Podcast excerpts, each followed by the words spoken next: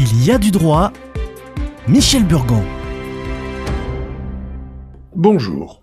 Le premier dimanche de l'Avent, on lit l'Évangile selon Saint Luc, qui contient l'instruction Restez éveillés et priez tout le temps.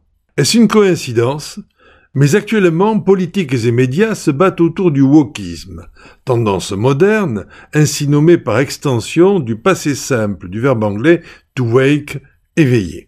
Apparu aux États-Unis dans les sphères militantes noires pour dénoncer le racisme et les violences policières, le terme woke connaît depuis plusieurs années une ascension fulgurante dans les débats publics en France. Mais, maladroitement, l'empathie pour les causes influence le vocabulaire. Le droit, les lois, les contrats, les énoncés de faits ou de preuves, les raisonnements qui se combinent pour punir, réparer, responsabiliser ou déresponsabiliser, tous ont besoin de mots justes, clairs et précis, sans extension allusive, compris de tous et employés à bon escient. Être woke, c'est être conscient des injustices et du système d'oppression qui pèse sur les minorités et, faute de mieux, une compassion naturelle provoque des réactions précipitées et quelquefois des lois et des injustices. Ainsi, les personnes transidentitaires ont acquis le droit de changer de sexe par simple déclaration administrative.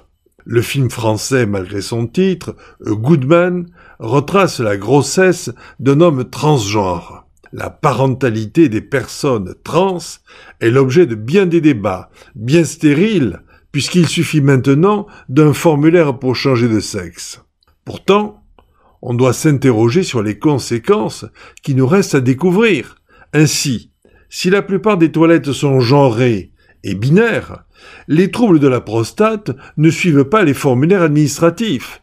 Et faute d'une troisième voie, on peut imaginer quelques embarras. Mais, plus sérieusement, comment réglerait-on l'héritage d'un oncle d'Amérique dont le testament serait Je lègue tous mes biens aux filles de mon frère alors qu'au décès de l'oncle, l'une vient de changer de sexe et est devenue un fils de son frère. Aujourd'hui, l'usage de la langue française souffre de ces imprécisions. Pour une part, par manque d'éducation de ses locuteurs, qui, faute de connaître le mot précis, parle par allusion et métaphore, ou qui, par empathie, cultive l'imprécision pour protéger le sujet.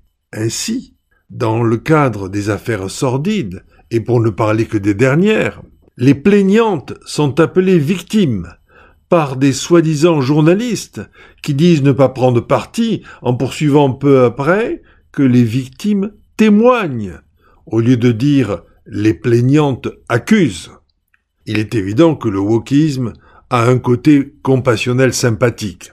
Mais quand il est besoin de dire le droit, de priver l'un pour satisfaire l'autre, qu'il s'agisse d'argent ou de liberté, il n'y a de place que pour la raison.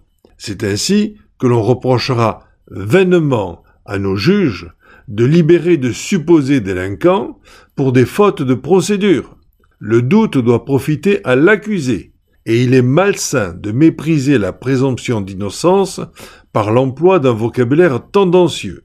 Sommes-nous assez éveillés pour résister à ces communications biaisées, pour rédiger nos contrats avec une précision de langage telle qu'ils n'auront pas à être interprétés, pour décoder le vocabulaire trompeur de la communication moderne? Restez éveillés. À la semaine prochaine. Et venez visiter le site de l'émission.